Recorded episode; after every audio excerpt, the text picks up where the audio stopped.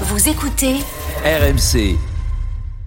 C'est parti à l'instant même cette demi-finale du championnat du monde de handball qui va rejoindre le Danemark qui a battu l'Espagne 16-12 pour l'équipe de France. Excellente prestation défensive. C'est excellent pour l'équipe de France, parfaitement lancée dans cette demi-finale. Plus 4 avec euh, Ludovic Fabregas. Vas-y Ludo Ils croisent au premier poteau. 27-23 plus 4 ils y sont les bleus. Ils y sont presque mais en tout cas ils sont très bien dans cette partie. Ça va être dur pour la Suédoise. Et le pastis de Vincent Gérard. Deuxième arrêt de suite. Et ça sera évidemment une affiche de rêve. France-Danemark les 5 dernières secondes. 31-26 le buzzer final. L'équipe de France de handball est en finale. Victoire 31-26 RMC.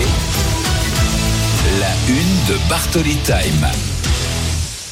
France-Danemark, c'est tout à l'heure à 21h, finale du championnat chaud. du monde de handball. Ah ouais, là, je pense que le stress, il est au max. Ça fait six ans que les Bleus attendent de renouer avec le titre mondial. Et avant de recevoir Philippe Bana, le président de la Fédération française de handball, on va aller prendre la température tout de suite à Stockholm, où se déroule tout à l'heure la finale avec Arnaud Valadon. Salut Arnaud Salut Bonsoir, Arnaud. mesdames. je l'ai bossé en suédois Godekvaldamer Alors Ah oui, là, on va pas te répondre, là- mais franchement, le cœur y est. On est impressionnés.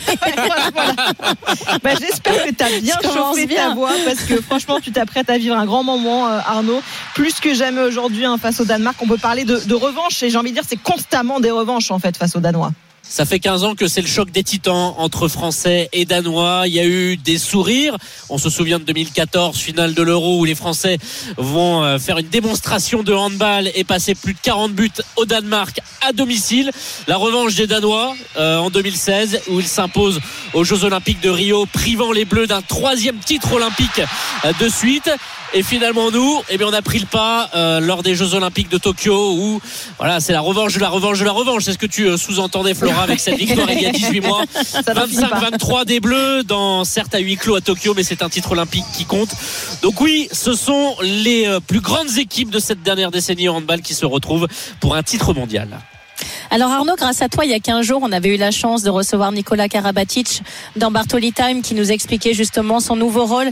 Et là, il est dans cette compétition, il est quand même plus souvent sur le banc que sur parquet, mais il a un énorme rôle de grand frère, un énorme rôle de oui, de quasi assistant coach pour cette équipe. Comment il vit ce nouveau rôle qui, lui, qui a été la star des Bleus pendant toutes ces années? Alors il est sur le banc parce qu'il peut pas jouer. Sinon, euh, t'inquiète pas Marion parquet. que Ouais. il serait, il serait sur le terrain à jouer euh, 30, 40 minutes, euh, c'est sûr. Mais il est toujours euh, gêné par cette euh, contusion osseuse et il ne devrait pas jouer. Le staff voulait vraiment être prudent parce que s'il y avait la possibilité, même 5 ou 10 minutes, on signait euh, tout de suite. Il n'a plus euh, joué depuis le quart de finale où il a donné 20 minutes. Il était sur le banc euh, contre euh, la Suède, mais il est, c'est comme s'il était joueur. C'est un coach effectivement. Il parle à Nedim Remili euh, qui a ce poste de C'est vraiment le, le maître à jouer. Il lui donne énormément de conseils. Il regarde les joueurs, il conseille les jeunes, il aide. Il est là, le petit regard, tu sais, qui est important, qui te, qui te rassure quand tu vois un monument comme ça, qui te dit ça va aller mon clair. grand. Ça va, ça va le faire. C'est avec Vincent surtout, Gérard. surtout que ce soir, il va falloir stopper Michael Hansen, hein, qui est une menace offensive vraiment de tous les instants. Michael Hansen, son ancien partenaire au PSG. Et puis tu jetteras aussi un petit coup d'œil à Mathias Gitzel, l'arrière droit, et la nouvelle pépite euh, euh, Simon euh, Potlik, le, le joueur euh, Pitlik, le, le joueur suédois, euh, fils d'un ancien coach qui a coaché les, les filles, Simon Pitlik, qui est vraiment aussi un, un joueur très important. Mais voilà, Cara, c'est euh, Nedim Remili et, et le Valentin Porte l'appelle Rafiki, c'est le vieux singe dans Roi Lion. C'est le surnom qui est donné à, à Karabatic et ça reflète vraiment ça. Effectivement, c'est toujours sympa d'avoir des petits surnoms euh, comme ça. Donne-nous des nouvelles aussi, tiens, euh, d'Elohim Pranda, parce que c'est vrai qu'on avait une belle frayeur pour lui face à la Suède. Est-ce qu'il sera là ce soir face au Danemark? Le pauvre Elohim Prodi, il a tout connu. C'est-à-dire, il s'est fait euh, une entorse de la cheville euh, il y a une semaine. euh, Il a joué avec un bandage, un strap très serré. Il a même avoué mercredi contre l'Allemagne en quart qu'elle était partie trois ou quatre fois sa cheville. Et contre la Suède, il est mal retombé avec une grosse douleur au poignet. Il avait tout de suite la poche de glace. Là aussi, ça s'est produit il y a moins de 48 heures. Donc, du côté du staff de l'équipe de France, on voulait rien indiquer. A priori, Prandi serait là, ce qui voudrait dire que Thibaut Brier resterait en, en Lui aussi était blessé. C'est sur le même poste que Karabatic. hein. Ces trois joueurs jouent arrière gauche. Thibaut Brier, le grand joueur de Nantes, lui euh, avait un index qui s'est euh, des points de suture au niveau de l'index, qui est pas évident pour jouer au handball. Donc on a quand même pas mal de blessés. Et côté danois, eux, ils sont plutôt tranquilles dans ce registre-là. Eh ben, donc on va croiser Non les mais c'est pas grave. Ouais, non, mais, voilà. non mais là c'est en train pas de nous envoyer des ça. ondes négatives Arnaud. C'est c'est pas bien. Je vous C'est pas pose des bien pour le dernier soir. Non non non. On va gagner. Je te le dis, on va gagner. Merci beaucoup Arnaud. En tout cas, tu vas nous faire vivre tout ça au micro d'RMC euh, tout à l'heure, 21h donc pour cette finale entre la France et le Danemark. Merci Arnaud. Merci Arnaud. À bon tout à match. l'heure. Nous, on continue de parler de cette finale du championnat du monde avec euh, un homme qui va trembler hein, devant le match comme nous. D'ailleurs, euh, Philippe Bana, le président de la Fédération française de handball. Bonsoir Philippe. Salut Marion, salut les amis.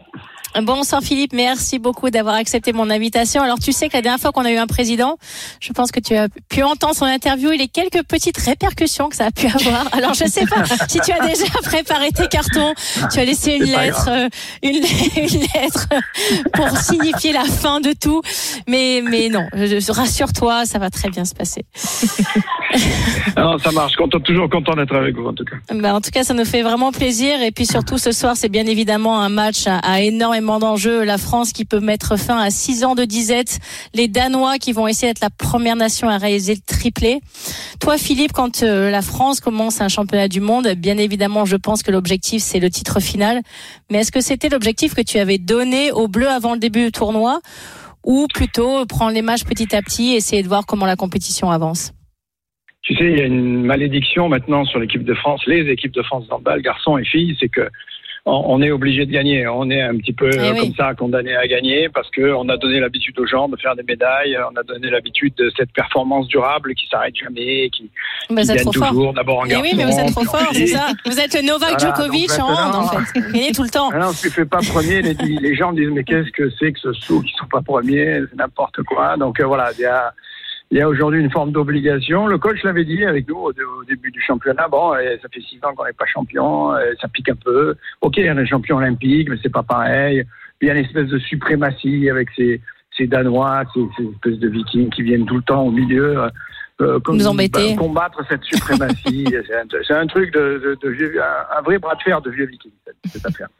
Alors justement, tu en parlais, ça fait effectivement six ans et ça paraît incongru qu'on n'a pas été champion du monde parce que tu l'as dit aussi, on est champion olympique en titre. Alors toi, ton explication un petit peu externe à l'équipe, même si bien évidemment tu supervises, c'est laquelle? C'est les Danois qui ont été capables vraiment de, hausser leur niveau de jeu pour nous créer de réels problèmes?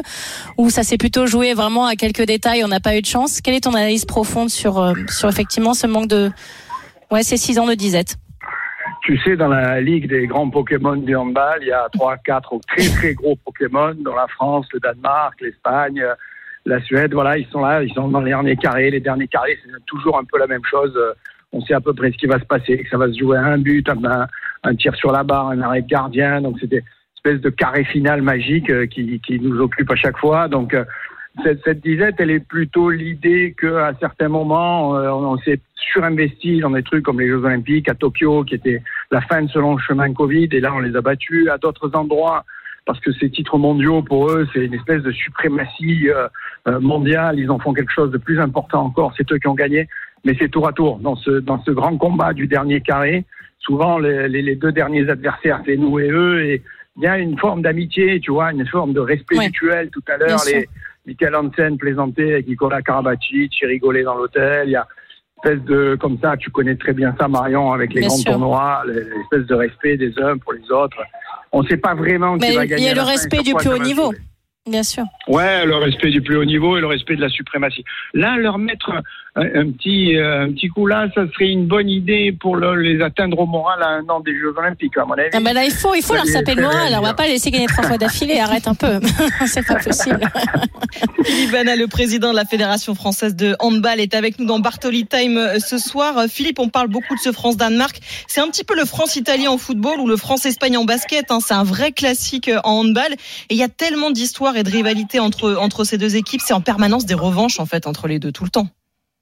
Ouais, une espèce de mano à mano permanent. Les gens qui ont joué dans les mêmes clubs. Euh, Michael Hansen a été au PSG, ça a beaucoup marqué les relations entre la France et le Danemark. Les deux, les deux présidents, les deux directeurs sportifs, les deux coachs sont amis intimes. Ils s'embrassaient dans l'hôtel tout à l'heure. Le, le prince du Danemark est un Français qui parle couramment français, qui vient dans les vestiaires de l'équipe de France. Chaque fois qu'on a gagné, euh, c'est un truc assez, incroyable un vrai moment de sport de haut niveau et en même temps un vrai moment de, valeur humaine euh, de, ce sport.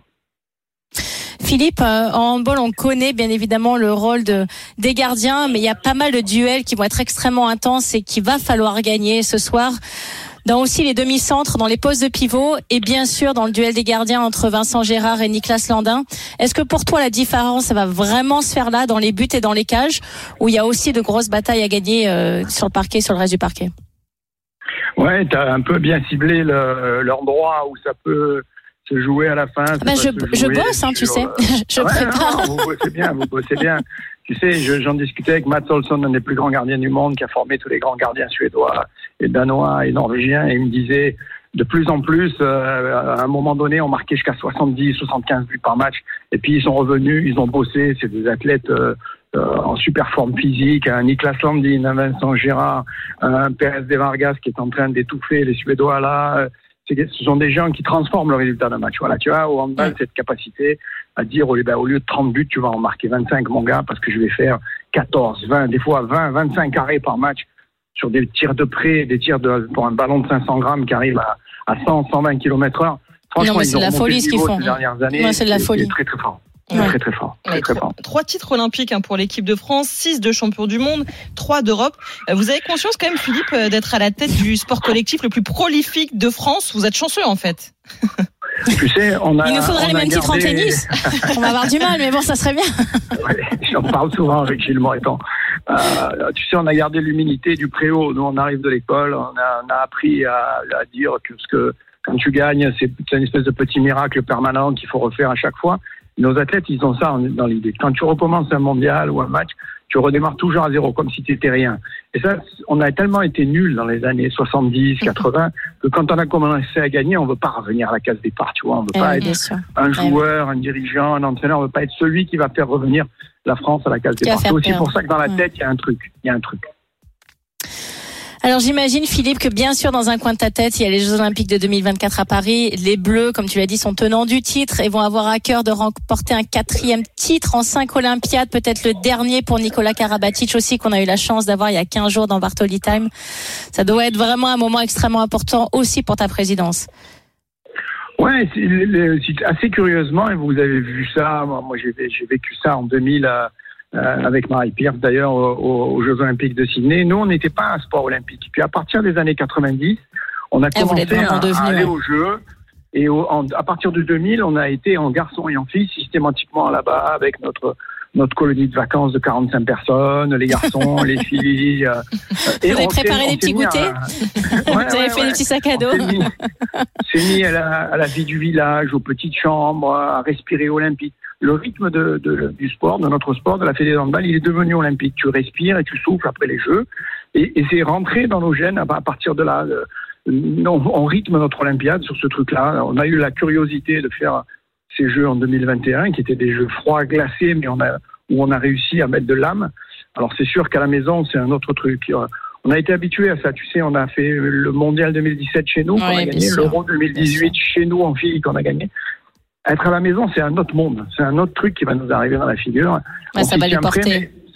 Il y a encore de la route. Il y a encore de la route. Marion parlait justement de Nicolas Karabatic. Euh, Philippe, c'est vrai qu'il a un, rôle un petit peu nouveau aussi dans cette équipe de France. Il est plus souvent sur le banc que sur le terrain, mais on sent qu'il donne énormément de voix avec ses coéquipiers. Hein. Tu sais, il a dû le dire chez vous. Euh, il a l'humilité de dire, je ne sais pas si je suis capable d'aller au jeu. Moi, il y a mm. des jours, je me réveille, je me mm. dis, il est tellement à l'écoute de, de, de, de, ce qu'il est, de ce qu'il est capable de faire. Là, il a encore donné, alors qu'il a le pied esquinté, euh, des, des, moments de match, des quarts d'heure où il a fait des différences. Il, il est, oui, c'est le taulier, t'as raison, c'est le taulier. Et puis il y a une forme d'âme, ça dépasse le, le, cadre du mec qui commande, euh, parce que c'est un type qui fonctionne par petites touches, qui parle aux gens, qui, qui est respecté, qui a une légitimité. Donc il y a, il y a vrai, vraiment le côté du grand frère qui accompagne les gens et qui n'est pas obsédé par jouer une heure ou marquer 40 buts. C'est ça, ce type est formidable. Bon, Philippe, un petit pronostic pour ce soir, s'il te plaît, rassure-nous. qu'on ne soit pas stressé, là, qu'on soit rassuré avant le début, le coup d'envoi. Non, non, ça va être, ça va être très serré parce qu'on va défendre très fort. Ça va se jouer à un ou deux. Moi, je dis une prolongation et on gagne la deuxième 35, 36, 35. Ah oui, oh stressant. Jusqu'au bout, quoi. Tu veux pas qu'on respire. Tu veux qu'on s'en apnée. Ah, on a la bonheur d'avoir Bein Sport, TF1, MC, tout le monde avec nous. Autant en faire profiter les millions de gens qui vont regarder ça ce soir. Bon, du moment qu'il y a la victoire au bout. Encouragez bien pour nous en tout cas. Merci beaucoup Philippe Bana d'avoir été avec nous dans Bartoli Time ce soir. Merci Philippe. Et bonne chance La bise les amis, à bientôt Marion. Ciao. Bis, ciao. Allez, ne bougez pas. On revient dans quelques instants dans Bartoli Time pour évoquer le coup de cœur de Marion Bartoli, la victoire de Novak Djokovic à l'Open d'Australie. Le Serbe entre encore un peu plus dans l'histoire. À tout de suite sur RMC.